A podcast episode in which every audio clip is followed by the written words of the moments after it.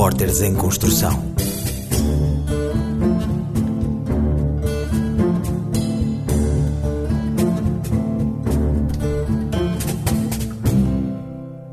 Diz-se que a liberdade de um acaba quando começa a liberdade do outro. A frase, sendo simples, de simples nada tem. A liberdade desdobra-se em várias liberdades tantas vezes esquecidas, atropeladas e menosprezadas. A ironia é que, até a maioria de nós, acaba por ser prisioneiro de si próprio. Este conjunto de trabalhos, feito por alunos do ensino superior, mostra que a liberdade que um emprego de salário justo permite nem sempre se cumpre. Que o medo de perder o trabalho nos leva ao silêncio e à autocensura. Que a necessidade de abraçarmos a nossa diferença nos obriga a uma luta contra o preconceito. Que as questões de género e a maternidade ainda comprometem a mulher na profissão que o nosso eu, aquele que não conhecemos, nos pode amarrar, sem darmos conta, a emoções e ações que não compreendemos. 49 anos depois do 25 de Abril, há liberdades por cumprir. Como conta Inês Galrito, da Escola Superior de Comunicação Social do Instituto Politécnico de Lisboa. São músicas que mantêm o tom à espera de novas letras. Mais do que ouvir, busca-se sentir o fado. Esta é a paixão de quem vive o estilo musical português. Nas casas de fado ouve-se o ressoar de uma guitarra portuguesa no palco do Fado Bicha. É a mensagem que permite uma exploração inédita deste universo. Queria cantar fado porque adoro fado e porque era aquilo que eu me apetecia fazer. Queria ser bicha a cantar fado porque sou bicha de todas as maneiras, porque isso porque é que não haveria de ser bicha a cantar fado? Apesar de ainda haver muita gente me proibiria de cantar, mas eu posso. Então é isso que, que significa a palavra bicha, é, é uma identidade, mas é também uma posição política e ética sobre, sobre o mundo de, de liberdade e de, e de responsabilidade pelas nossas ações. Entre muitos outros estilos musicais, é através dos cânones do fado que Lila Fadista e João Caçador garantem voz da comunidade LGBTI, sigla para lésbicas, gays, bissexuais, transexuais e intersexuais. Apesar disso, de sermos, termos sido historicamente rejeitadas pelo fado, nós queremos trabalhar com o fado. Hoje cantou o que outrora a censura não deixou. Ecoa nas noites bairristas, boémias fadistas da nossa Lisboa.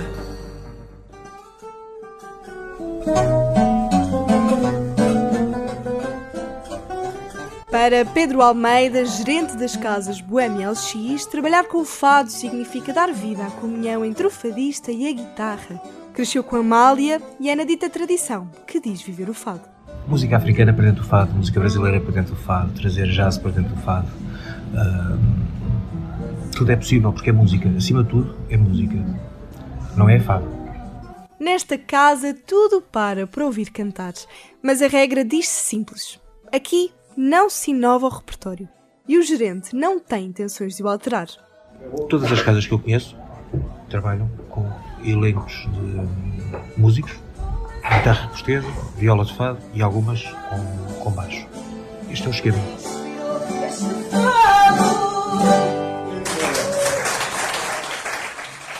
A Casa de Fado tem um, uma prática muito particular, mas também podemos pensar sobre o fado acontecer exclusivamente dessa maneira nas casas de fado e não poder acontecer de outras. Estamos em 2023 e o espaço para voz alternativas nas casas de fado ainda não é certo. Mas mais do que um projeto musical, Lila Fadista diz sentir o fado bicha em versos que acolhem pequenas vitórias. Há um romance de amor entre o André que é peixeiro e o Chico que é pescador. Levamos o fado bicha porque nos levamos a nós e, e, e por exemplo, cantei na tasca do Chico e cantei uh, pedi para cantar o namorico da Rita e cantei o namorico do André.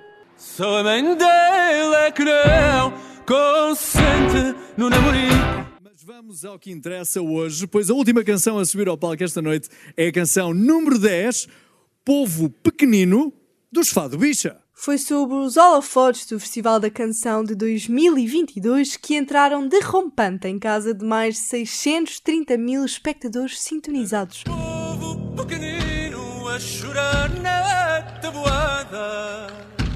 Morder os dedos, Neste palco foi cantada a crítica à escravatura e ao colonialismo. Molhar pão velho na caldeirada. Foi a importância de, de quebrarmos com a estética, com, com a linguagem que é usada e temos consciência que, os nosso, que o nosso lugar não é só em lugares onde vamos ser bem recebidas, em lugares mais, margin, mais marginais, mais da comunidade LGBT, mas também ocupar esses espaços de uma forma que causa esse desconforto. À luz do património surgem novas vozes, mas não significa que as de outrora percam lugar. Pedro, Lila e João têm ideias distintas quanto ao fado, mas quando cantam, sentem-no como um só. Como diz João Caçador, ninguém tem de sair do fado para o fado bicha entrar.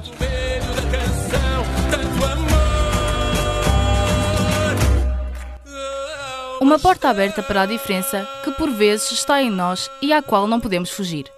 É o caso de Bianca, numa história contada por Beatriz Pereira e Joana Rocha do Politécnico de Viseu. Bianca Leão é uma jovem que desde cedo olhava à sua volta e achava que a sua vida seria mais fácil se fosse uma menina. Então, eu desde muito pequenina que eu pensava, lembro-me de ter seis anos mais ou menos, andar no primeiro ano, e pensar, fogo, se eu fosse rapariga era tão mais fácil, tudo, quer seja, eu tinha problemas de ansiedade, e eu pensava muito isso, se fosse rapariga era tudo mais fácil, mesmo sabendo que obviamente não é, ser mulher é difícil, mas tinha bastante esse pensamento, e desde muito pequenina que eu me apercebi uh, desta situação. Todo o processo foi realizado com a ajuda e o apoio da mãe, uma vez que a relação com o pai e a família paterna não é algo presente. Eu não tenho uma relação presente com o meu pai, e eu, um, a primeira vez que ele me viu com o stand de outra família que eu tenho foi no Natal. Eu apareci de surpresa, no Natal, em casa da minha avó, levada pela minha tia, que a minha tia também soube no dia, ou seja, nunca me tinham visto antes nesta figura, entre aspas, digamos assim. E foi uma reação normal. Uh, ninguém me. Eles guardei-me um bocado nos primeiros meses de transição. Um, eu notei que eles estavam com saudades minhas, por isso foi uma reação feliz, penso eu. Uma mulher transexual não tem de fazer alteração na genitália uma vez que o género é algo mental, tal como afirma Bianca, que não pretende fazer operações porque sofre de síndrome de Chapelle, que consiste numa variação genética rara no qual o indivíduo masculino apresenta cromossoma XX. Rapazes nascem com cromossoma XY e as raparigas nascem com cromossoma XX. O que acontece é que há casos raros de bebês que nascem com genitália masculina, mas têm cromossoma XX. Este é o caso de Bianca. A idade é um fator crucial na discussão acerca do tema. É essa a ideia que se retém das pessoas pelas ruas de Viseu, que representam as opiniões da sociedade no geral. Então, eu acho que neste momento a sociedade já não julga tanto como julgava há uns anos atrás. Mas o que é que eu acho? Que os homossexuais, os transexuais estão a querer impor-se mais na nossa sociedade. Quanto a mim, isso é uma doença. Não gosto muito, não reajo muito bem, mas pronto. Tem de se aceitar. Não ia agora pô-lo fora de casa nem nada. Então, acho sim que todas as pessoas devem ser livres, acho que cada um sabe de si, da sua vida, e as pessoas têm o direito de ser quem elas são. Acho que é o mais importante, é você estar bem e feliz consigo mesmo. Em 2005, Viseu tinha sido palco de uma marcha motivada por casos de perseguição a homossexuais, como explica Tiago Rezende, um dos responsáveis pela plataforma Já Marchavas. Antes de haver uma marcha em Viseu em 2018, temos que recuar até 2005. E em 2005 o que aconteceu foi uma primeira, a primeira manifestação uh, contra a homofobia em Portugal foi em Viseu. Uh, em 2005 só havia uma marcha em Portugal, que era a de Lisboa. E em Viseu o que aconteceu foi que andavam, uh, existia um grupo de jovens que andavam a perseguir, era uma milícia mesmo, que andavam a perseguir pessoas LGBT nesta cidade, onde praticavam a tortura, a humilhação, o ódio. Treze anos depois, uma marcha LGBT foi organizada em Viseu por um grupo de pessoas que mais tarde deram origem à plataforma. Um movimento social que luta pelos direitos das pessoas enquanto cidadãos e que contou com a participação da variadora da cultura da autarquia de Viseu. Começamos a organizar a marcha que se realizou finalmente a dia 7 de outubro de 2018. Foi então a primeira marcha LGBT que aconteceu nesta cidade. E a verdade é que foi um grande sucesso. A primeira marcha contou com mais de mil pessoas, veio gente de todo, todo o país e, e a partir daí percebemos que então faria sentido manter aquele grupo de pessoas que, que fizeram a marcha e aí nasceu então a plataforma. Daniel Moraes, outro responsável do movimento, explica como é que a plataforma acaba por contribuir para que a sexualidade não seja considerada um tabu. A plataforma Já Marchavas uh, pode contribuir para a liberdade sexual em diferentes sentidos. Um, primeiro, se calhar, uh, porque ao ocupar espaços públicos e ao denunciar as diferentes formas de opressão com base na orientação sexual ou identidade de género, ou mesmo ao nível da precariedade de, de, trabalho ainda existente na diferenciação entre, entre géneros e sexos, acaba por alertar as pessoas um, para um, a divisão sexual, ainda para o preconceito e para uh, as dificuldades que grande parte da população, não só cá em Portugal, mas um pouco por todo o mundo, ainda sofre. As opiniões são variadas, mas a realidade é que a liberdade é um direito de todos e na sexualidade não é exceção. O importante passa pelo bem-estar de todos na sociedade. O bem-estar que implica gerir o nosso eu. Uma tarefa difícil, até porque para isso é preciso liberdade emocional. Ana Salina, Ana Carolina Lisboa e Diana Regueira, do Politécnico de Leiria, foram à procura desta ferramenta e descobriram que a maior parte de nós não a conhece. Liberdade emocional. O que é? O que se sente? O que se pensa? Como se pode definir? É na individualidade que cada um tem de pensar e sentir o que quer que seja nas situações. Se calhar ter um controle diferente ou podermos ser nós mesmos não sei, eu acho que é mais por aí. Podermos sentir aquilo que nós quisermos sem sermos julgados. Ui, não faço ideia. Na verdade, o conceito de liberdade emocional vai muito além da liberdade de expressão ou da liberdade individual. A definição de Silvia Brites, psicóloga e especialista em gestão emocional, é simples. A liberdade emocional é a gestão eh, que usamos emocional sobre os acontecimentos de vida. Prevê-se que num futuro próximo a inteligência emocional e a gestão emocional estejam no topo das competências pessoais e sociais, capacidades cada vez mais úteis na sociedade em que vivemos. Mas será que sabemos falar sobre o que sentimos? Pensar nas nossas emoções? Agora, se calhar, até penso que eu estou a passar uma fase difícil. Sim, todos os dias. Todos os dias. Um, sei lá, penso no que é que no que é que. Não sei, não sei explicar. Pá, penso só, não, nada em específico. Silvia Brites explica a dificuldade de saber olhar para dentro. Eu pergunto agora, fecho os olhos e diga-me o que é que está a sentir? Sei lá! Este é tipo, o que é que eu estou a sentir? Onde? Não é? Tem okay. que ser tudo. É muito abstrato, não é? Não, nós não estamos habituados a fazer isto. Então, uh, ah, estou a sentir frio ok? Eu tenho as mãos frias. Uhum. Estou a sentir frio.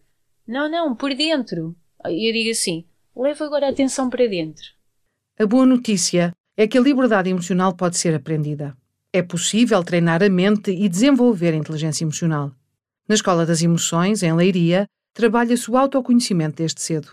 Rita Felizardo, técnica da instituição, explica como trabalhamos com, com as crianças o desenvolvimento emocional muito através do autoconhecimento, da autodescoberta, eh, para que elas possam uh, conhecer-se e depois explorar-se e usar as emoções a seu favor. Que é importante nós podemos conhecer-nos, podemos saber o que é que sentimos sempre que nos acontece alguma coisa, como é que fica o nosso corpo quando estamos com os outros, como é que fica o nosso corpo quando eu sinto tristeza, quando eu sinto raiva, quando eu sinto alegria e depois o que é que eu posso fazer? O que é que é essa emoção que eu estou a sentir no meu corpo? O que é que ela me está a dizer? Qual é a função? E para eu poder mostrar aos outros aquilo que estou a sentir e podermos todos mostrar as nossas emoções uns aos outros de uma forma tranquila, calma e adequada. O autoconhecimento pode evitar situações de baixa autoestima, relações conflituosas ou até doença mental. Bruna, nome fictício, tem 17 anos e é atleta de alto rendimento fala-nos das vantagens do acompanhamento psicológico no processo. Quando eu comecei a sentir assim mais dificuldade a gerir as minhas emoções, eu passei um mau bocado. Então eu acabei por pedir à minha mãe para consultar um psicólogo, que na altura me ajudou imenso, mas cheguei a um ponto em que era tão complicado para mim e estava a sofrer tanto que uh, o psicólogo me encaminhou para um psiquiatra, uh, onde pronto, agora eu vou de vez em quando e que já me ajudou a controlar-me e a saber como lidar com essas emoções de uma forma correta. Então agora é mais fácil. A especialista em gestão emocional Silvia Brites vai mais além. O autoconhecimento é, para mim, a grande descoberta.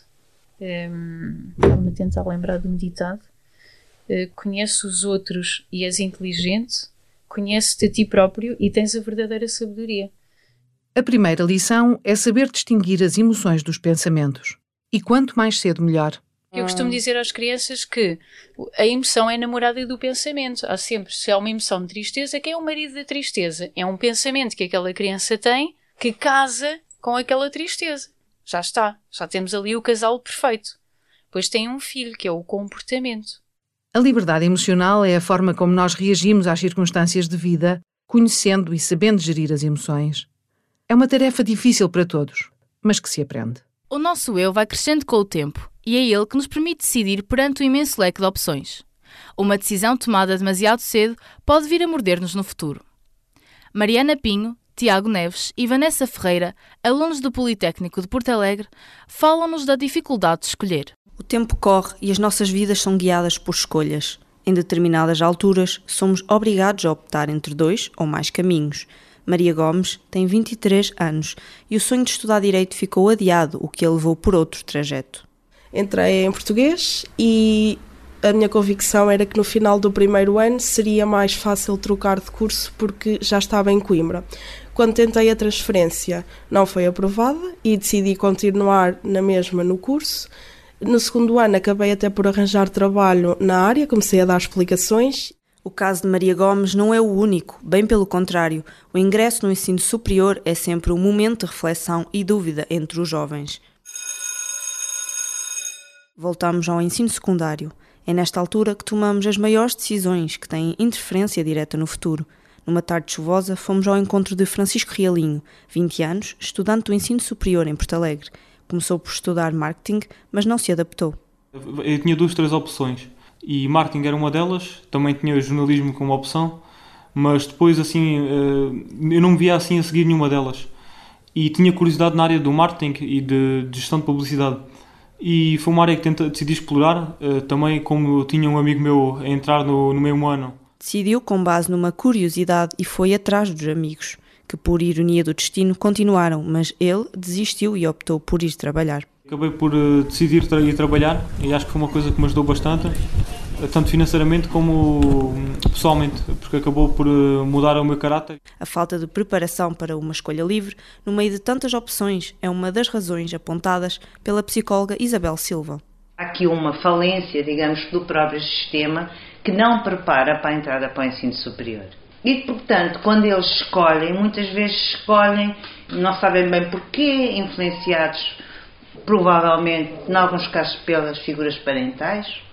Portanto, os pais gostam muito de reproduzir determinados modelos para os filhos que aqueles não conseguiram alcançar. O Diniz tem 6 anos e joga futebol nas escolinhas do Benfica. Como muitas crianças da sua idade, tem o sonho de um dia vir a ser jogador profissional. Como é que um pai ou uma mãe lidam com o assunto? Tânia Pinho é mãe do Diniz e até já recebeu propostas de vários clubes de futebol. Enquanto mãe, a dúvida é saber qual o melhor caminho para o futuro do filho. Nós não podemos esquecer o facto que o Diniz tem apenas 6 anos. Ou seja, por muito que nós saibamos que isto pode não evoluir e não ser o futuro dele mais à frente, também temos que pensar que pode ser o futuro dele, então convém termos certeza ou o mínimo de certeza das escolhas que, que vamos fazer para ele. A escolha não foi difícil para nós, porque foi mesmo por uma questão de logística que nós escolhemos o Benfica. O Inês sabe, sabe que a prioridade é sempre a escola, até porque quando representa, nós só temos conhecimento do Benfica e do Porto, não é? mas eu calculo que seja assim em todos os clubes. A vertente escolar é sempre muito mais importante do que a vertente desportiva. Seja com 6 ou 20 anos, a escolha de um percurso é sempre difícil, sobretudo nos tempos que correm, em que o leque de opções é muito vasto. Recuar, avançar, recuar, avançar, até chegar ao sonho. Para Mónica e Gonçalo, o sonho é o jornalismo. Os dois chegaram às redações, mas confessaram a Marta Sofia Ribeiro, Hugo dos Santos, Joana Cirne e Tiago Souza da Universidade do Porto que o sonho deu lugar à realidade. Um jornalista hoje em dia uh, ganha entre o salário mínimo e, sei lá, 900 euros. Não ganha mais do que isso. E, no entanto, nós às vezes, eu já tive dias e às vezes em grandes reportagens, ou quando vou acompanhar equipas para fora, ou isso, já cheguei a trabalhar às 18 horas, 19 horas por dia. Mónica Jodi é jornalista no Gaiense há 20 anos. Quando nos encontramos num café perto da redação, tinha acabado de fechar a edição impressa e estava radiante, porque pela primeira vez em muito tempo o tinha feito com calma. E no dia seguinte estava cá a trabalhar outra vez na redação, certo? E trabalhar aos fins de semana, e trabalhar noites, às vezes. Portanto, isso não é um salário que paga essas horas todas. Chegou de manhã e não houve nenhum imprevisto, nenhum trabalho para fazer em cima do joelho e ainda por cima era o último dia antes de entrar de férias. É que na redação do Gaiense trabalham três pessoas, mais a do marketing que dá uma mãozinha quando é preciso e uma pessoa que ajuda esporadicamente rotulou um contrato de trabalho como uma felicidade no jornalismo. Tem direito a baixa em caso de doença, subsídio de Natal e de férias e indemnização em caso de despedimento. Um conjunto de condições que, segundo o Adriano Miranda, fotojornalista do público, são cada vez mais escassas. É a geração dos 600 euros, não é? Ou seja, nós vamos dizer que esta geração é muito mais bem formada que a geração dos nossos pais ou nossos avós, mas em termos de oportunidades e de matéria salarial, ficam aquém dos nossos avós ou dos nossos pais. Para quem se inicia no jornalismo, o cenário é este: resta a paixão de se fazer aquilo em que se acredita. Mas eu acho que, acima de tudo, quem vai para a profissão de jornalista vai com o objetivo de ter uma missão. Eu, pelo menos, gosto muitas vezes de pensar na profissão de jornalista como uma, uma missão, uma nobre missão, que é de informar. Gonçalo Martins licenciou-se no ano passado na Escola Superior de Comunicação Social. Agora é estagiário na Agência Luz em Lisboa e considera-se por isso um sortudo. Eu, pelo menos vejo assim, perfeito. Falamos umas semanas antes do Natal num centro comercial a abarrotar. Ainda assim manteve sempre o ar leve, mas convicto do que implica ser um jovem jornalista. Eu recordo-me de uma das, das cadeiras que tive no final, no último ano, falar sobre a questão da precariedade já no jornalismo e para que nós víssemos que poderia ser uma realidade, para que também não ficássemos, não entrássemos e de repente ficássemos, wow, ah, precariedade, jornalismo, ah, sim, e acho que para isso já estamos, infelizmente, já preparados. Os tempos mudaram, as redações organizam-se noutros moldes. Há despedimentos, acumula-se trabalho e os órgãos de comunicação social dependem cada vez mais dos estagiários. Essa é a visão de Mónica Joldi e de vários jornalistas com quem falamos. Lamento imenso que não se dê valor a quem já tem experiência de jornalismo e isso tudo e sobreviva à custa dos estagiários porque há muito meio de comunicação social atualmente que sobrevive à custa dos estagiários. Contactada várias vezes, a Associação Portuguesa de Imprensa, que representa o patronato da comunicação social, nunca deu qualquer resposta. Para os jovens, costuma haver duas saídas: os recibos verdes ou os contratos do Instituto de Emprego e Formação Profissional. Os relatos são todos semelhantes. Os jornalistas mais velhos saem das redações por vontade própria ou empurrados pela precariedade e as empresas contratam recém-licenciados e inscritos no centro de emprego. A maior parte do salário é paga pelo Estado e quando o período acaba, o processo repete-se. Mais estagiários, menos experiência, menos gastos para as empresas. A fórmula, que alguns consideram de sucesso, afeta não apenas os jovens, mas a própria liberdade de imprensa. Isto aqui é o chamado Team News, onde vão parar todas as. Quem o diz é a Leonor Ferreira, vice-presidente do Sindicato dos Jornalistas e jornalista na TSF, no Porto. E isso é evidente que a liberdade de imprensa fica sempre ameaçada quando, por exemplo, alguém faz uma pressão sobre um jovem jornalista e ele tem receio e não vai contra. Eu compreendo que ele não vai comprar porque ele tem medo, tem medo de, de ser despedido. Se o, se o, diretor lhe telefonar a dizer, olha, vais fazer isto ou vais ter que ouvir não sei o quê, e ele diz, não, mas eu não acho, não concordo com isso. Eu não acho que deva fazer isso. Ele já sabe qual é a resposta. E isso é evidente que a liberdade de imprensa, enquanto jornalista, é evidente que está ameaçada, não é?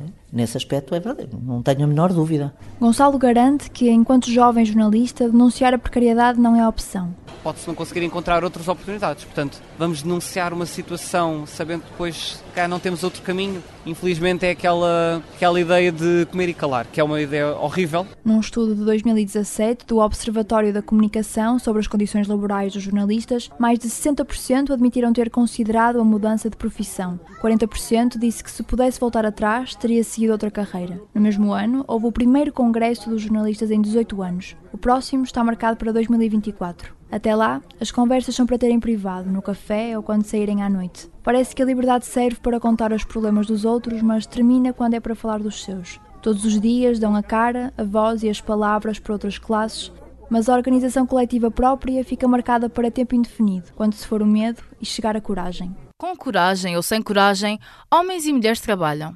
Cumprem as mesmas funções, mas, em média, os salários são diferentes. Os alunos da Escola Superior de Educação de Coimbra, Ana Carolina Pinto, Lucas Neves, Cláudia Gomes, Emília Cardoso e Ruben Antunes mergulharam na vida de Kátia e Beatriz e descobriram que a condição de ser mulher ainda impõe limites. Beatriz Manaia, a jornalista de 25 anos, fala-nos da condição feminina e reconhece a dificuldade da mulher em se definir como mulher. Como é que eu me defino enquanto mulher? É uma pergunta muito difícil, é? Lá está, sou, sou uma pessoa hum, empática, trabalhadora, desde muito cedo soube aquilo que queria e isso ajudou-me sempre um, a ir ter uh, até onde até onde queria. É muito difícil falarmos de nós, né? porque eu sou uma mulher diferente em contextos diferentes, né? No trabalho sou uma mulher, na minha vida pessoal sou outra, a Beatriz é sempre a mesma, mas os, as definições são diferentes. Acho que acima de tudo, lá está, tenho muito orgulho de ter nascido mulher.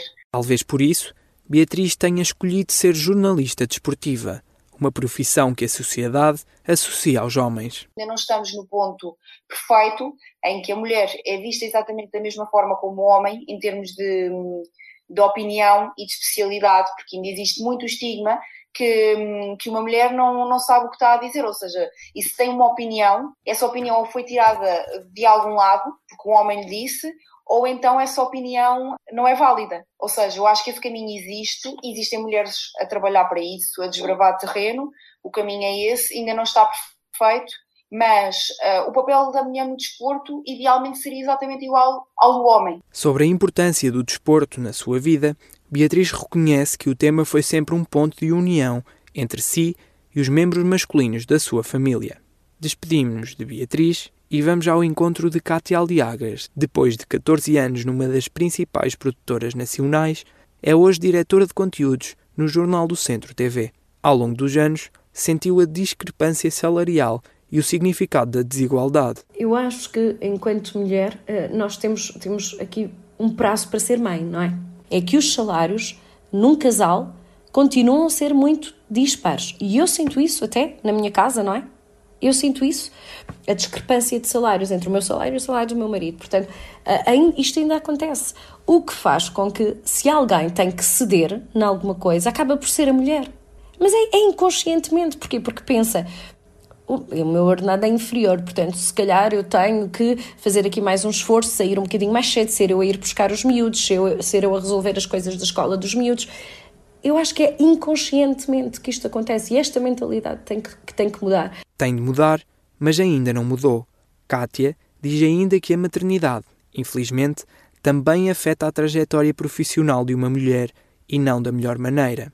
É um fator que, a juntar a outros, contribui para a sua secundarização nas empresas. Já senti um, uh, uh, desvalorizada. Não sei se é bem o termo, eu, eu já senti uh, no meu primeiro emprego, na pele, não é? Que, que, não só os anos de casa, mas de uma forma geral, os homens ganhavam mais do que as mulheres.